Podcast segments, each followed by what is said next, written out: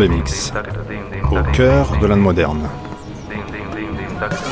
Une série d'émissions proposées par Michel Pomared, réalisée par Gilles Mardi-Rossian, avec à la prise de son et au mixage Philippe Bredin.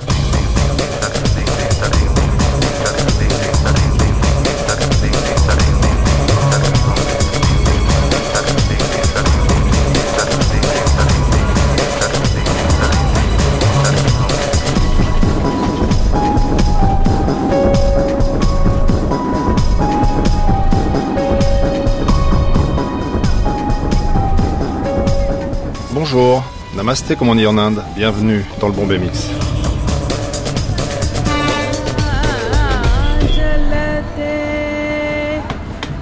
Le Bombay Mix, c'est 3h30 de programme tous les matins de cette semaine.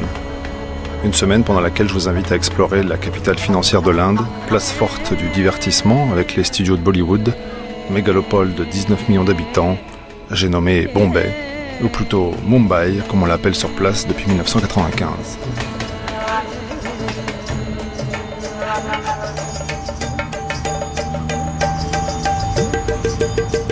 Bon mix à la radio, ça s'écoute, dans les rues, ça se mange. C'est un savoureux mélange de piment, d'oignon, de coriandre, de citron, de vermicelle et de pommes de terre. Spicy, épicé. Comme ce programme, si vous voulez bien y goûter.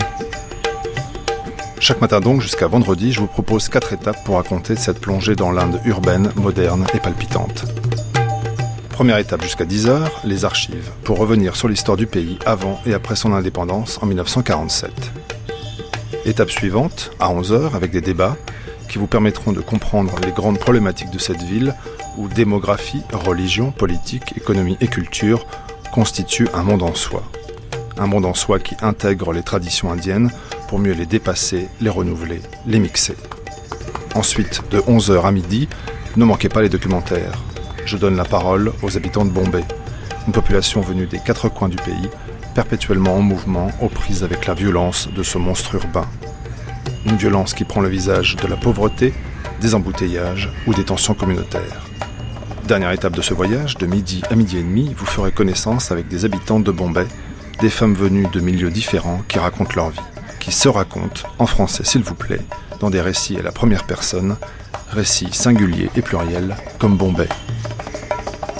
Enfin, chaque jour, dans les débats et les documentaires, vous découvrirez des extraits des meilleurs romans indiens qui ont pris Bombay comme décor ou personnage principal. Dans notre programme aujourd'hui, ne manquez pas à midi deux professeurs de l'université de Bombay enregistrés au cercle littéraire. Avant cela, à 11h, le documentaire Babel Bombay avec des portraits d'amoureux de la ville. À 10h, le débat interrogera l'urbanisation et l'urbanité dans cette mégalopole. Mais tout de suite, jusqu'à 10h, place à l'archive, place à l'histoire, avec la marche vers l'indépendance, celle de l'Inde ou des Indes, comme on les appelait avant le 15 août 1947. Place aussi à la voix d'un grand homme de petite taille, aux lunettes rondes, le Mahatma Gandhi. La scène se passe avant une de ses nombreuses allocutions. Il fait, comme on dit à la radio, un essai de micro. I wonder if this loudspeaker carries my voice je me demande si ce haut-parleur portera assez loin ma voix jusqu'à vous, réunis si nombreux.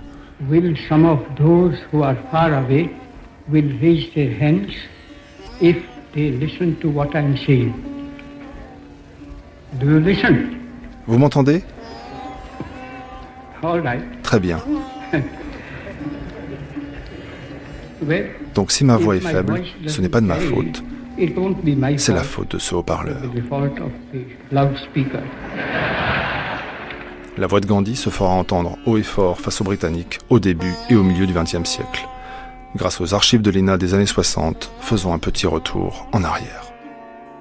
Devenu au IVe siècle avant Jésus-Christ satrapie de l'Empire perse, puis visité par Alexandre le Grand, envahi par les Scythes, les Huns, les Turcs, unifié ou morcelé suivant les époques, empire moghol à partir du XVIe siècle et pour trois siècles encore, tel est le sort de cette vaste péninsule, immense triangle limité au nord par des déserts, l'Himalaya, des forêts, une pointe qui s'avance au sud dans l'océan Indien.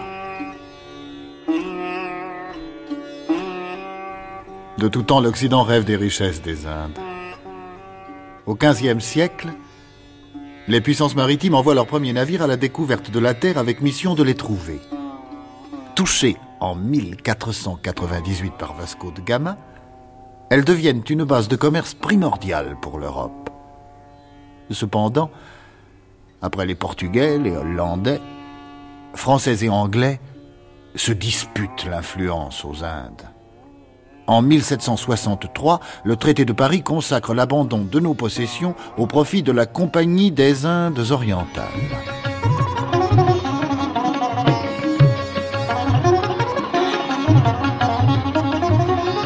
Mais voici le 19e siècle. L'Angleterre est maîtresse de la production indienne. Les actionnaires de la Compagnie des Indes, qui ont amassé de fabuleuses richesses, songent à fonder une industrie nationale. Les manufactures poussent de toutes parts sur le sol britannique. Manchester devient le centre du textile. Tous ces produits manufacturés sont envoyés et vendus sur le marché indien. Les cotonnades surtout l'inondent. Bientôt, les étoffes indiennes deviennent non seulement inutiles, mais nuisibles, puisqu'elles entrent en concurrence avec les étoffes anglaises. On frappe alors ces produits, les calicots surtout, de droits prohibitifs, 70 à 80% de leur valeur. C'est un Anglais, Wilson, qui l'a dit. L'industrie anglaise est née du sacrifice des manufactures indiennes. Les marchandises britanniques furent imposées à l'Inde sans payer aucun droit, et l'industrie anglaise employa l'injustice politique à soumettre et finalement étrangler un concurrent avec lequel elle ne pouvait, à armes égales, se mesurer. D'autres sujets de mécontentement s'accumulent.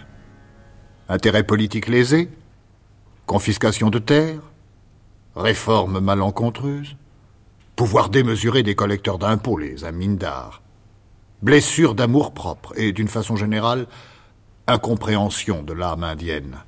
Sans compter l'inquiétude devant les inventions techniques, télégraphes, chemins de fer, villes modernes. Cependant, de guerre en annexion et d'annexion en traité, dès la moitié du XIXe siècle, la conquête est accomplie. Avec la présidence de Madras, de Bombay, de Calcutta, L'Angleterre possède les deux tiers de la péninsule. Quant au troisième tiers, quelques cinq à six cents États princiers liés par des traités. Elle les contrôle. La compagnie administre, et pour ce faire, dispose d'un corps civil, l'Indian Civil Service. Et pour veiller aux rébellions possibles, comme en 1807, 1852, d'un corps militaire en partie indien, encadré par des officiers anglais. Mais en 1857, une insurrection soudaine, dite la révolte des Sipayes ou la grande mutinerie, ébranle l'Inde.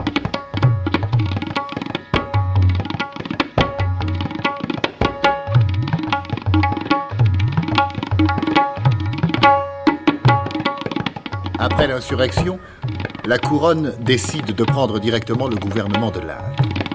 En 1877, la reine Victoria se fera proclamer impératrice des Indes. Il existe aux Indes d'importants cloisonnements, horizontaux d'abord, provinces, états des princes, races très diverses, plus encore que celles d'Europe, et d'autre part, les religions, jaïnes et sikhs, parsis et chrétiens, mais surtout les musulmans, à cette époque 60 millions de croyants, et les hindous, plus de 200 millions environ, qui cohabitent et s'affrontent constamment. Encore plus rigide est le cloisonnement vertical des castes hindous dont il est impossible de s'évader. En bas de l'échelle, l'intouchable, hors caste, paria de l'humanité dont la seule vue souille le brahman, homme d'en haut. Mais avec la présence anglaise va se former une nouvelle classe, celle des intellectuels désenchantés. De nombreux jeunes gens, sans distinction de religion, passent leur diplôme aux Indes, même, ou mieux encore, en Angleterre. Or, armes égales, sinon supérieures, ils n'obtiennent jamais les mêmes postes que les Anglais, d'où mécontentement, d'où révolte qui trouvera bientôt à s'exercer. À la fin du siècle dernier, le sentiment national était né, mais encore sans cohésion, ni, moyen d'expression. Il allait trouver sa tribune et sa conscience collective en 1885 dans le Congrès national indien où, pour la première fois, devaient se réunir et se concerter pour le bien commun les représentants de toute communauté, les chefs des hindous, des musulmans, des parsis. Tandis que les Anglais considéraient avec une certaine bienveillance les débuts du Congrès, celui-ci adoptait à l'égard de la couronne une attitude parfaitement loyaliste et mettait sa confiance dans le gouvernement pour réaliser les réformes qu'il souhaitait. Composé d'intellectuels, il s'intéressait surtout à une forme plus libérale de gouvernement, à la séparation des fonctions exécutives et des fonctions judiciaires, au progrès de l'éducation. Chaque année, le Congrès formulait les mêmes vœux en faveur des réformes, le gouvernement les rejetait. Alors, se fit jour une tendance politique nouvelle, selon laquelle on n'obtiendrait pas les réformes par des paroles, mais par l'action. Elle eut pour chef un brahman du Maharashtra, Bal Gandadhar Tilak. L'immobilisme du gouvernement avait amené dans le Congrès le désenchantement.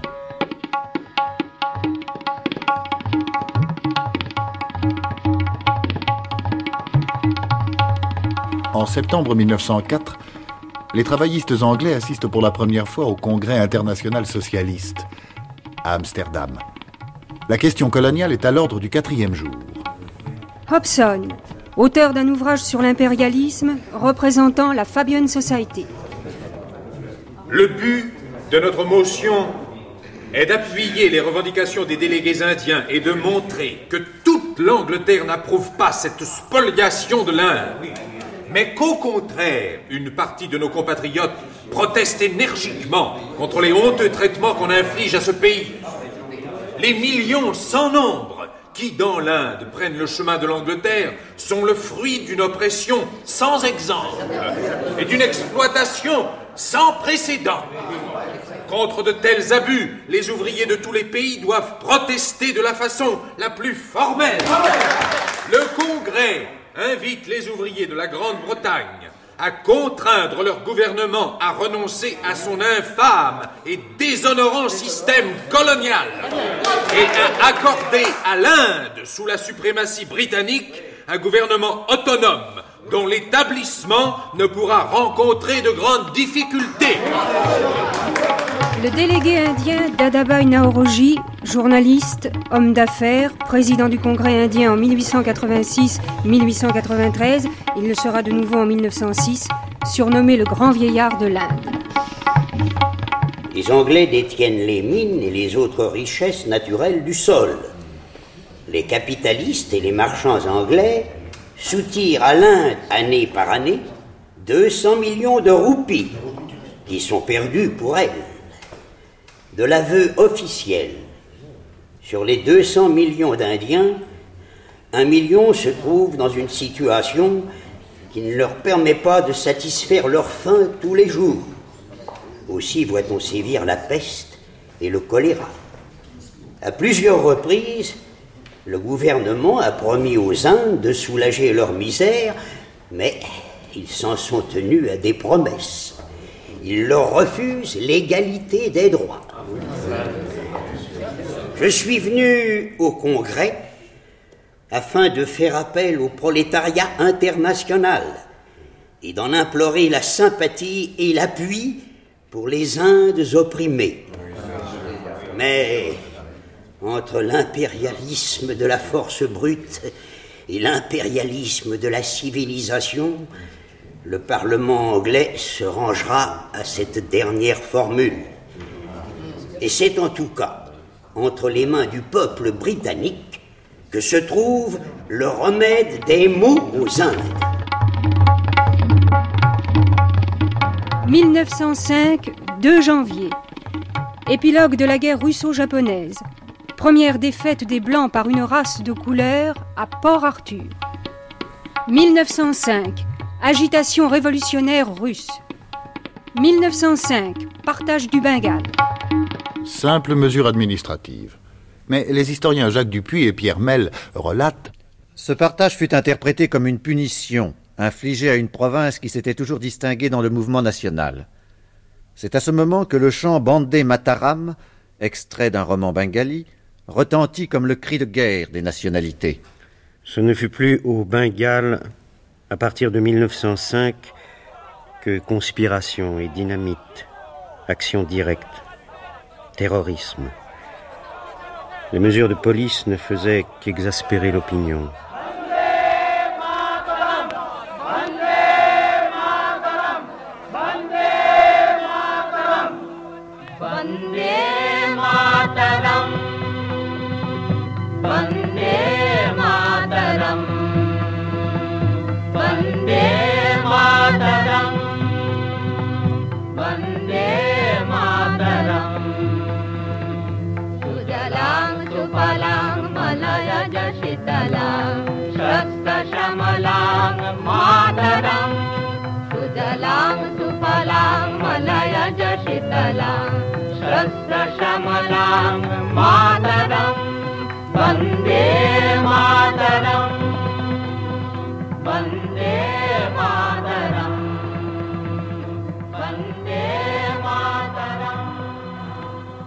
À ces trois faits historiques s'ajoutent les raisons économiques diverses que Madame Kama, de la caste des Parsis, déléguée indienne au Congrès socialiste international de Stuttgart, expose en ces termes.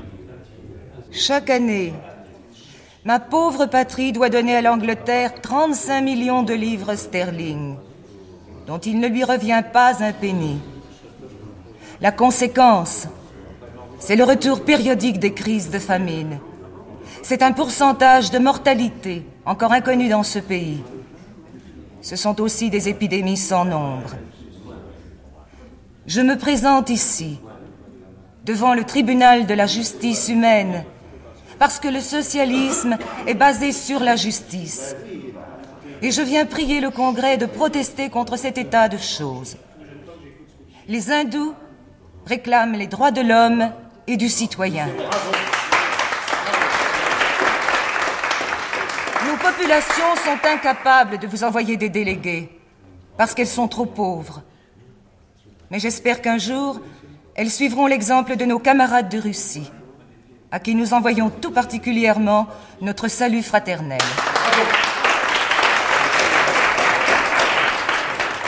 Le fait qui eut la plus grande importance politique fut l'apparition d'une industrie indienne, créée avec des capitaux indiens, engageant la lutte pour le boycottage des produits étrangers et l'achat de produits indiens. C'est ce qu'on appela le mouvement Swadeshi, expression qu'on pourrait traduire par acheter indien. L'attitude de réformisme légal qui avait prévalu jusqu'à la fin du XIXe siècle se trouvait définitivement dépassée. La tendance radicale l'emporta en 1906 lorsque le Congrès, assemblé à Calcutta, adopta pour la première fois le programme du Swaraj, gouvernement autonome de l'Inde sous la suzeraineté britannique. À mesure que progressait la tendance autonomiste du Congrès, les musulmans éprouvaient l'inquiétude croissante de se trouver un jour en minorité dans un État démocratique gouverné par les hindous. Les Britanniques encourageaient ce sentiment parce que leur intérêt était de diviser l'opinion indienne pour perpétuer leur domination. La Ligue musulmane fut fondée à Dhaka en 1906. Son but initial était de soutenir le partage du Bengale, parce que le Bengale oriental était en majorité musulman, et de s'opposer au boycottage des marchandises britanniques.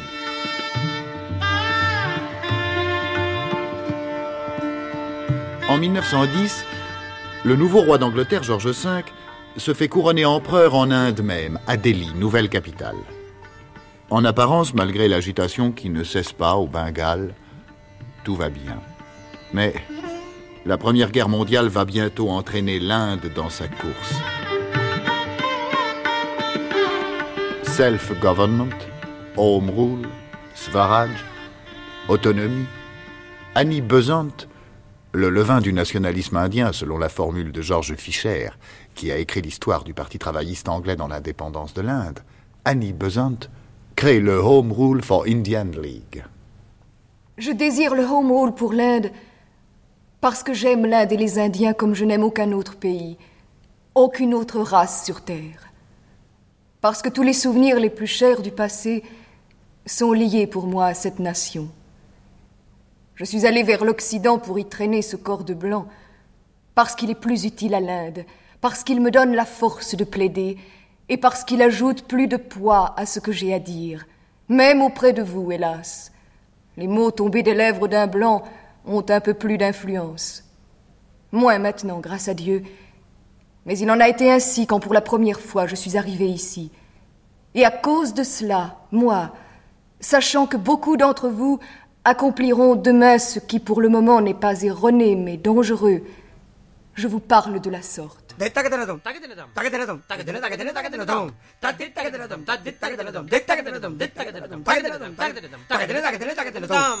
La guerre terminée, l'Angleterre accorde une constitution dite Government of India Act 1919, dont les principes, connus dès le mois d'août 1918, décevront jusqu'au modéré.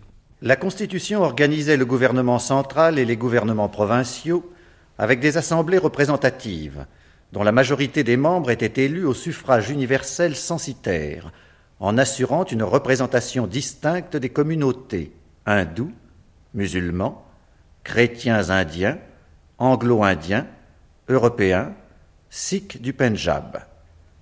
Les classes laborieuses et les intouchables devaient être représentées par des membres que nommerait le gouvernement.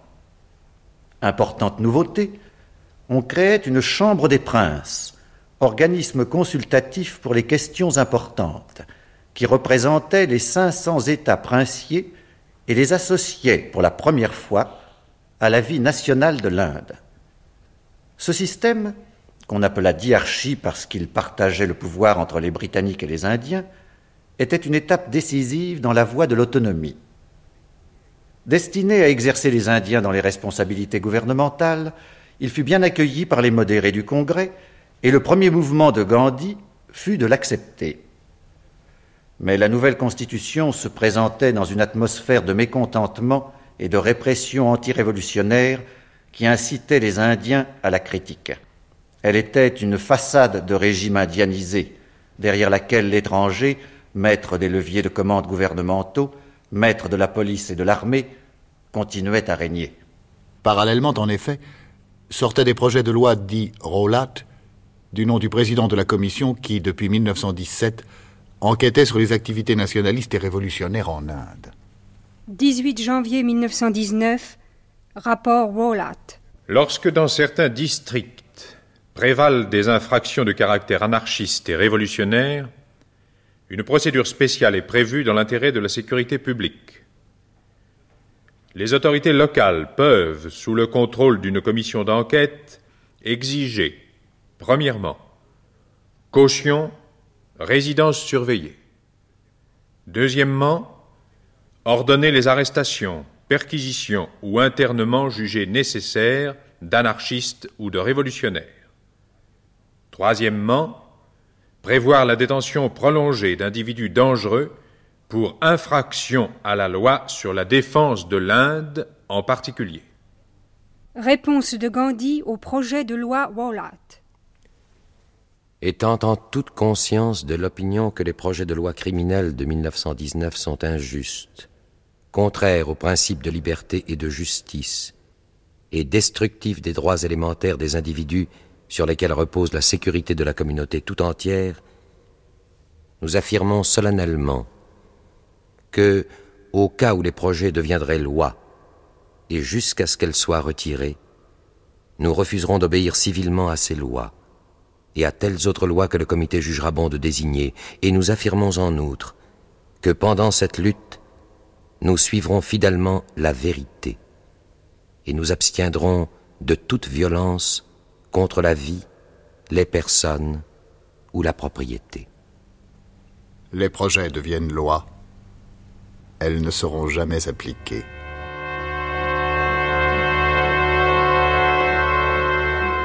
Mais les promesses de la guerre ne sont pas tenues. L'Inde entière perd confiance. Et l'on entre ici dans une nouvelle phase de la lutte pour le Swaraj, pour le self-government, celle de la non-violence, l'ère de Gandhi.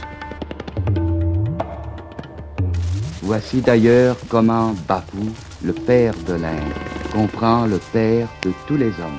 I can see that in the midst of death life persists. In the midst of untruth, truth persists. In the midst of darkness, light persists. Hence I gather that God is life, truth, light. He is love. He is the supreme good. Je peux constater qu'au sein de la mort, la vie persiste. Au sein du mensonge, la vérité persiste. Au sein de l'obscurité, la lumière persiste. Donc, je déduis que Dieu est la vie, la vérité, la lumière. Il est l'amour. Il est le bien suprême. Jawaharlal Nehru, qui devait présider au destin de l'Inde depuis l'indépendance jusqu'à sa mort, en mai 1964, Jawaharlal Nehru prit très jeune une part active à la lutte qui aboutira à la création de l'Union indienne. Plusieurs fois incarcéré, il écrit en prison ses mémoires. Et c'est de l'ouvrage publié en France sous le titre Ma vie et mes prisons qu'est tirée cette évocation de l'atmosphère en Inde, après la guerre de 14-18.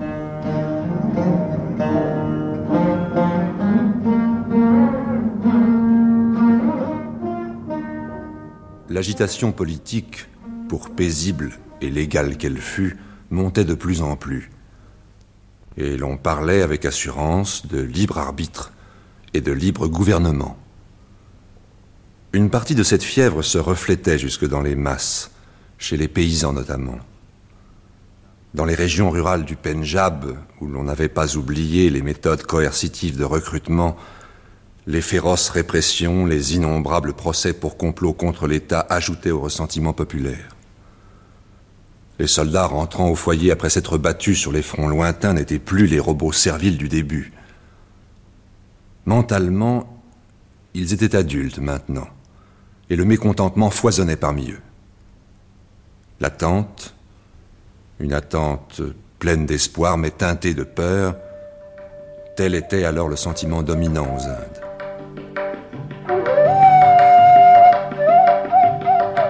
Bombay, Delhi, Lahore, point névralgique, sont bientôt le théâtre de meetings séditieux, de troubles, de soulèvements. Mais le nom de la capitale des Sikhs, Amritsar, au Pendjab, deviendra le symbole de la répression anglaise. En ces années d'après-guerre, il existe aux Indes d'autres foyers d'incendie. Les difficultés économiques entraînèrent une vague de grèves sans précédent. La grève de Bombay immobilisa 125 000 ouvriers au début de 1919. 200 grèves, affectant un million et demi de travailleurs, éclatèrent dans les six premiers mois de 1920. C'était la naissance du mouvement ouvrier indien. De multiples syndicats se créaient, qui étaient en réalité d'instables comités de grève. Jamais l'Inde n'avait été soulevée par un mouvement populaire si étendu. La domination anglaise en 1920 paraissait sérieusement menacée. D'autre part, les conditions de paix à la Turquie, suppression du califat, expulsion des Turcs de Constantinople, déclenchèrent une vague d'indignation. Gandhi, qui a la volonté de rapprocher hindous et musulmans, fait du califat une cause personnelle. Dorénavant, Gandhi, qui a 20 ans durant en Afrique du Sud adopté la non-violence comme discipline spirituelle et comme moyen d'action, Gandhi sera le maître de la lutte pour l'indépendance. La désobéissance civile est comme un tremblement de terre, une sorte de soulèvement général sur le plan politique.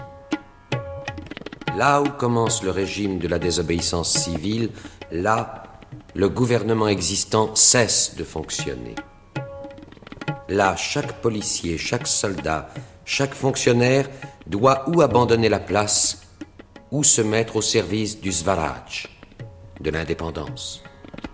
Les postes de police, les tribunaux, etc., cesseront tous d'être la propriété du gouvernement et seront pris en charge par le peuple. Mais pour cela, il ne doit pas y avoir recours ou essai de recours à la force physique par le peuple. La désobéissance devrait être si complète que si un ordre de gouvernement disait ⁇ Allez à droite ⁇ nous n'hésitions pas à aller à gauche. Correspondance internationale. 21 décembre 1921. Visite du prince de Galles aux Indes. Le 17 novembre, le prince de Galles arrivait à Bombay, solennellement reçu par les autorités anglaises. Mais les journaux publiaient la proclamation du Hartal, sorte de grève générale nationale des travailleurs, des commerçants et des transports. Dans la plupart des villes où passa le prince de Galles, le travail cessait, les boutiques se fermaient, la ville entière s'immobilisait. Cette formidable résistance passive n'alla pas sans quelques troubles.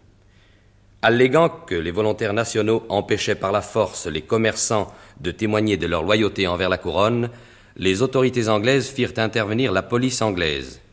La police ouvrit le feu sur une foule désarmée, tuant et blessant plusieurs personnes.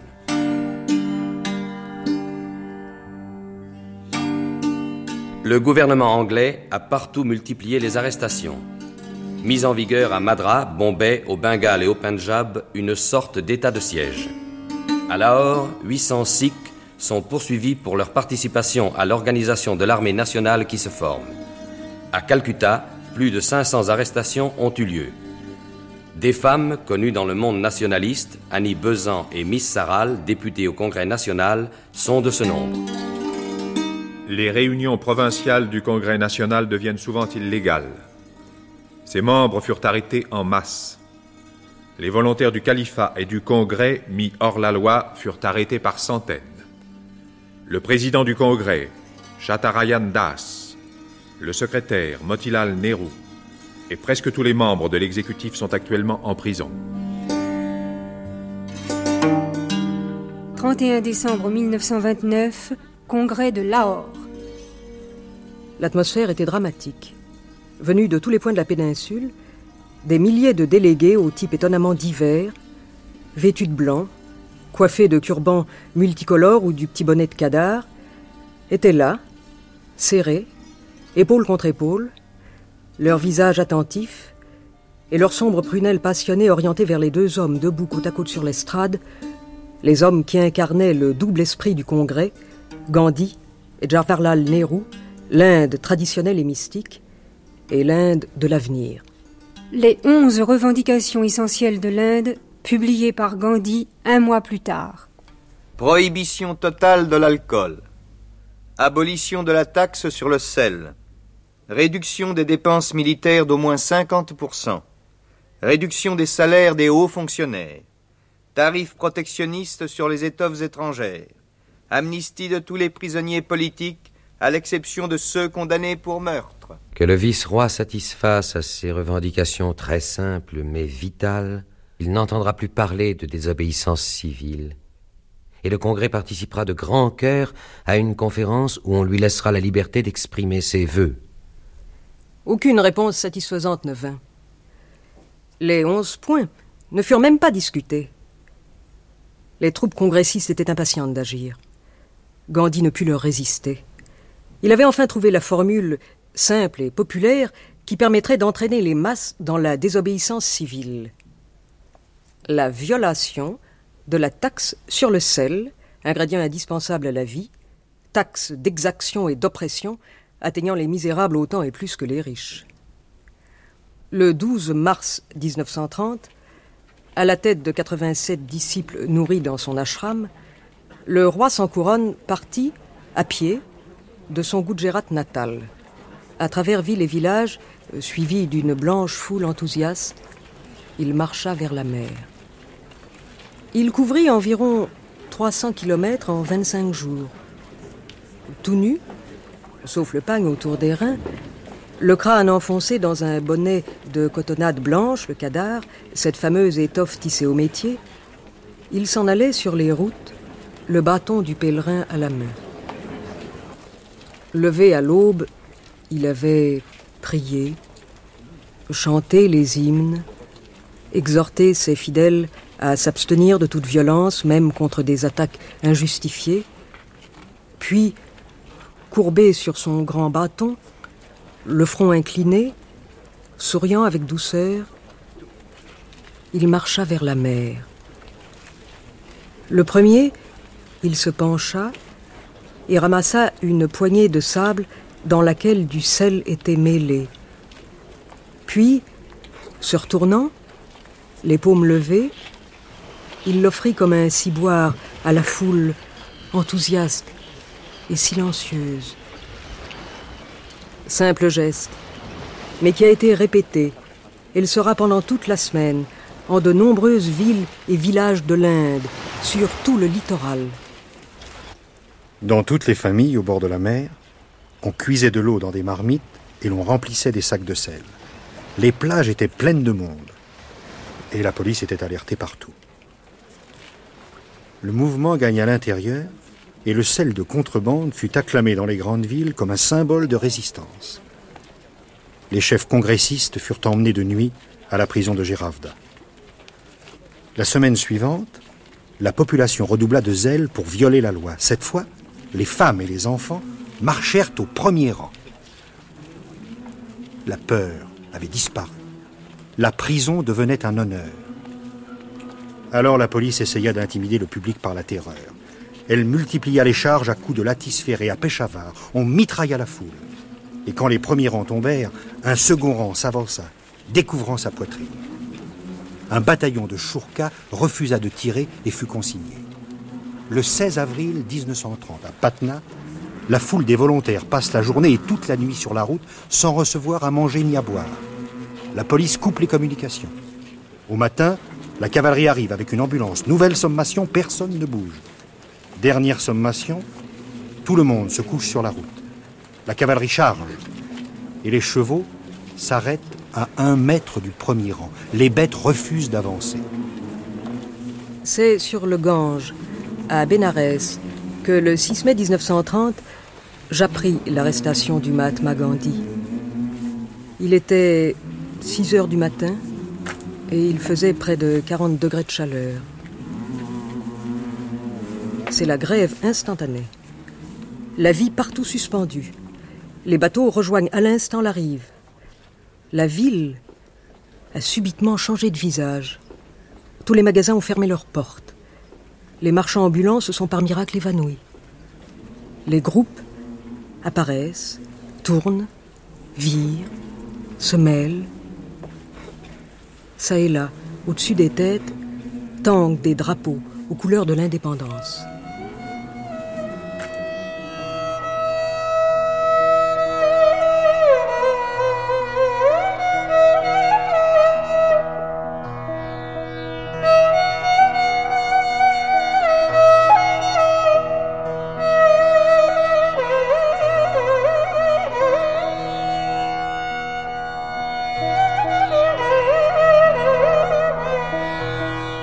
De l'année 1930, Gandhi est invité et finit par accepter de se rendre à Londres pour la table ronde de décembre 1931. Au palais Saint James, à la table ronde, Gandhi écoute les autres. Enfoui sous son châle blanc, le chef d'un peuple immense est tranquille et tout petit. Derrière ses grosses lunettes, la bienveillance et l'humour éclairent de grands yeux bruns, très attentifs. Prince, homme d'État, rajas et diplomates l'entourent avec un peu de crainte et beaucoup de respect. Il intervint assez rarement et la conférence fut clôturée sans conclusion positive. Je crains que le pauvre fil que j'avais tendu pour collaborer avec l'Angleterre et ses ministres ne soit en grand danger de sauter dans nos doigts et qu'il me faille reprendre le message de résistance auprès des masses de l'Inde en dépit de tous les aéronefs et de tous les tanks qu'on y enverra. Ils n'auront pas d'effet pas même sur les enfants. Nous apprenons aux bambins à danser de joie quand les balles sifflent autour d'eux. Nous leur enseignons à souffrir pour la liberté de leur pays. Je ne désespère pas. Je ne crois pas qu'il y aura chaos aussi longtemps que le Congrès restera honnête et que la non-violence continuera d'avancer d'un bout à l'autre du pays. 24 mai 1942. Il m'en coûte beaucoup de conclure que les Anglais doivent quitter l'Inde. Je leur demande de quitter l'Inde et de la laisser aux mains de Dieu. Quitter l'Inde. Quit India. Au moment où je vais lancer la plus grande campagne de ma vie, il ne peut y avoir dans mon cœur aucune haine pour les Anglais. Il se peut que dans un mouvement de colère, il fasse des choses pour me provoquer.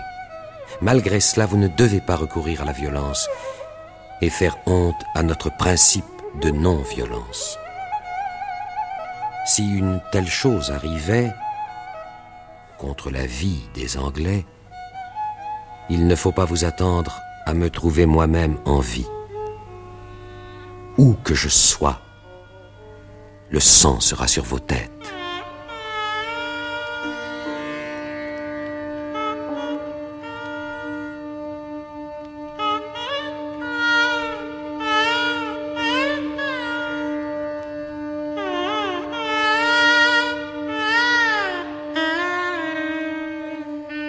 L'Angleterre reste sourde aux appels du Congrès et de Gandhi. La campagne non violente est décidée. Mais dès le 9 août, deux à 300 chefs congressistes, dont Gandhi et Nehru, sont arrêtés.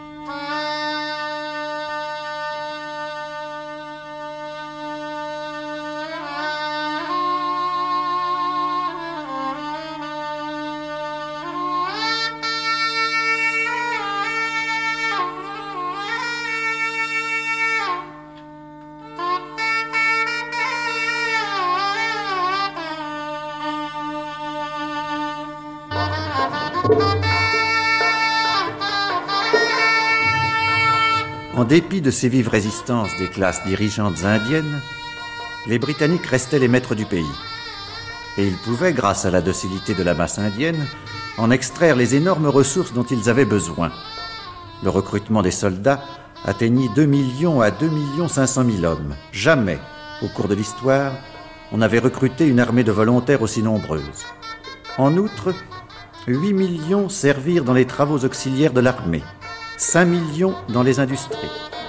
En exploitant à fond les ressources de l'Inde, la Grande-Bretagne contractait envers celle-ci une dette qui s'élevait à la fin de la guerre à 1250 millions de livres sterling.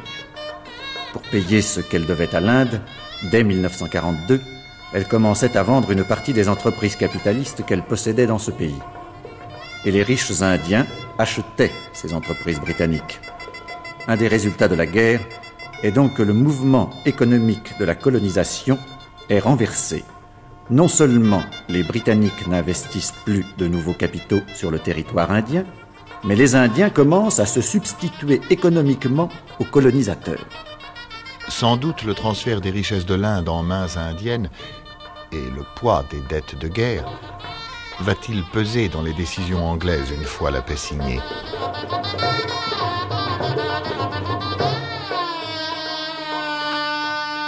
Juillet 1945. En Angleterre, victoire pour les travaillistes.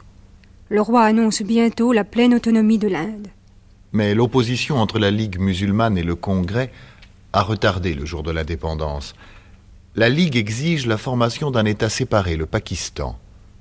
En août 1946, des troubles éclatent à Calcutta, puis s'étendent au Bengale, au Bihar, au Pendjab, dans la province frontière nord-ouest. Pour les Anglais, le temps est venu de sortir de l'impasse. 20 février 1947. Déclaration du Premier ministre Attlee. Il appartient au peuple indien de choisir son futur statut et sa future constitution. Et selon l'opinion du gouvernement de Sa Majesté, le moment est venu de transférer la responsabilité du gouvernement de l'Inde entre les mains d'Indiens. L'état actuel d'incertitude et plein de dangers ne peut se prolonger indéfiniment. Le gouvernement de Sa Majesté désire préciser clairement qu'il entre dans ses intentions de prendre des mesures nécessaires pour effectuer le transfert d'autorité entre les mains indiennes responsables à une date qui ne sera pas postérieure à juin 1948. L'Angleterre dépêche aux Indes un nouveau vice-roi, Lord Mountbatten, auquel le Premier ministre Attlee aurait dit Vous avez carte blanche pour nous tirer de ce guépier. Mountbatten entre en fonction en mars 1947 et mène l'affaire tambour battant. On dit qu'il déclare à Nehru C'est à prendre ou à laisser. L'indépendance dans trois mois avec la partition ou pas de partition et pas d'indépendance. Gandhi résiste, Nehru fléchit et le Congrès derrière lui. L'Inde sera divisé en deux États. L'Union indienne, avec Nehru comme président, et le Pakistan, sous la direction d'Ali Jinnah. Le Pakistan groupera des pays à majorité musulmane. Mais il est coupé en deux tronçons, séparés l'un de l'autre par près de 2000 km de territoire de l'Union indienne, où demeurent d'ailleurs 35 millions de musulmans, soit environ le dixième de la population de l'Union. Il existe une troisième force, l'Inde des princes. 136 principautés d'étendues diverses, sans compter 450 petites juridictions particulières qui adhéreront finalement à l'Union indienne.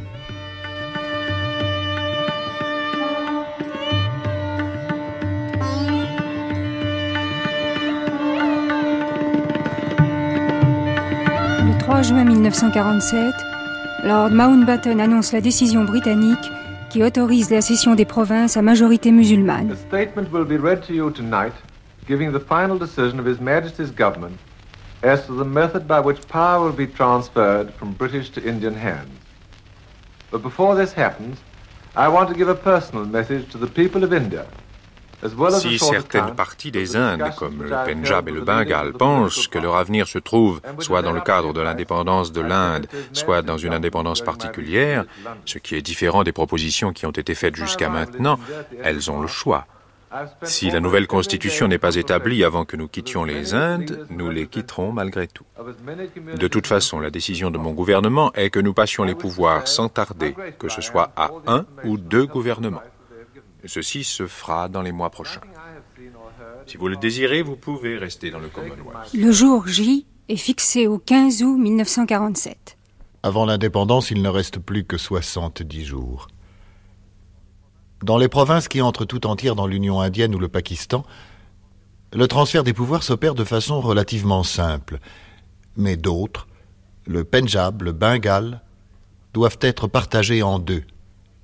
Témoin direct, Max Olivier Lacan, qui se trouvait à Delhi au moment de la partition, a décrit dans un ouvrage intitulé Impasse indienne l'atmosphère qui régnait en Inde à cette époque. Le 15 août 1947, premier jour de l'indépendance, fut dans toute l'Inde un jour de fête. On était libre enfin. Sur les bâtiments publics flottait pour la première fois le drapeau national, orange, blanc, vert, que la police arrachait encore si peu de temps auparavant. Gandhi ne prit aucune part aux réjouissances. On l'avait appelé à Calcutta pour pacifier les masses. Il ne voulait pas recevoir d'honneur ni de remerciements comme père de la patrie quand son cœur était plein d'angoisse et de peine. 95% de l'Inde, un pays vaste comme l'Europe, demeurait complètement tranquille pourtant, et frappé de stupeur par les massacres et la folie de vengeance des deux régions frontières. Cette folie, Gandhi l'arrêta net au Bengale. Le lendemain, les deux communautés fraternisèrent. On défila bras dessus, bras dessous, avec les deux drapeaux. La joie était générale, on respirait. Des camions fleuris portaient des grappes humaines d'hindous et de musulmans. Même la presse anglaise parla d'un miracle. Et Lord Mountbatten remercia Gandhi d'avoir sauvé, à lui tout seul, des millions de vies au Bengale. Le Times. Télégramme du correspondant aux Indes. La présence de ce frêle vieillard a plus fait pour rétablir l'ordre que plusieurs divisions armées de canons et de fusils. Ce n'est pas moi, c'est la source divine. Il faut la réveiller au cœur de l'homme. Olivier Lacan. Quand on a vécu, comme je l'ai fait, les derniers mois de la vie de Gandhi, qui étaient les premiers mois de l'Inde nationale, on peut savoir à quel point le rôle du Mahatma était immense dans la vie politique et dans la vie tout court du pays. Il n'était pas de jour sans que Nehru ne vînt parler avec lui des problèmes difficiles, dont certains paraissaient insolubles, qui se posèrent après l'indépendance. Gandhi était consulté sur tout, même si ses avis n'étaient pas toujours suivis, et c'est lui que l'on chargeait de faire accepter telle ou telle décision, telle ou telle mesure qui aurait risqué d'être impopulaire ou mal comprise si Gandhi ne l'avait entérinée. Toute la vie politique et sociale tournait autour de lui, tout ce qui jouait un rôle dans l'État se retrouvait chez lui. Cependant, malgré l'exode énorme d'hindous et de musulmans, on compte 7 millions de musulmans vers le Pakistan. Les zones frontières restent explosives. Quelques mois après l'indépendance, on prédit la guerre au Cachemire contre le Pakistan.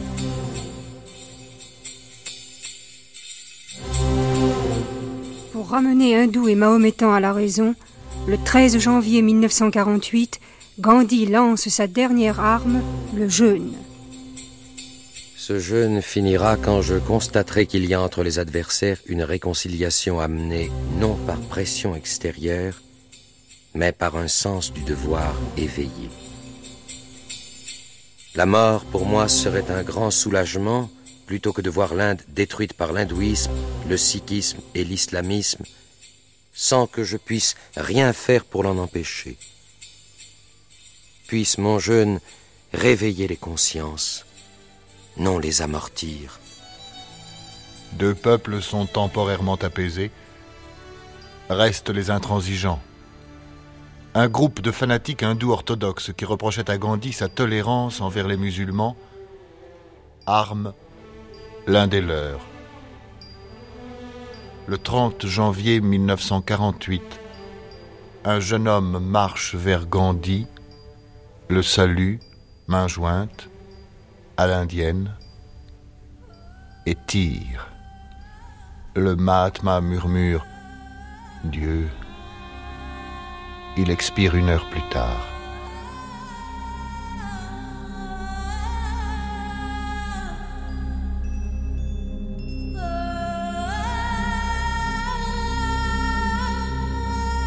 La marche vers l'indépendance. Documentation INA, Arnaud Plançon.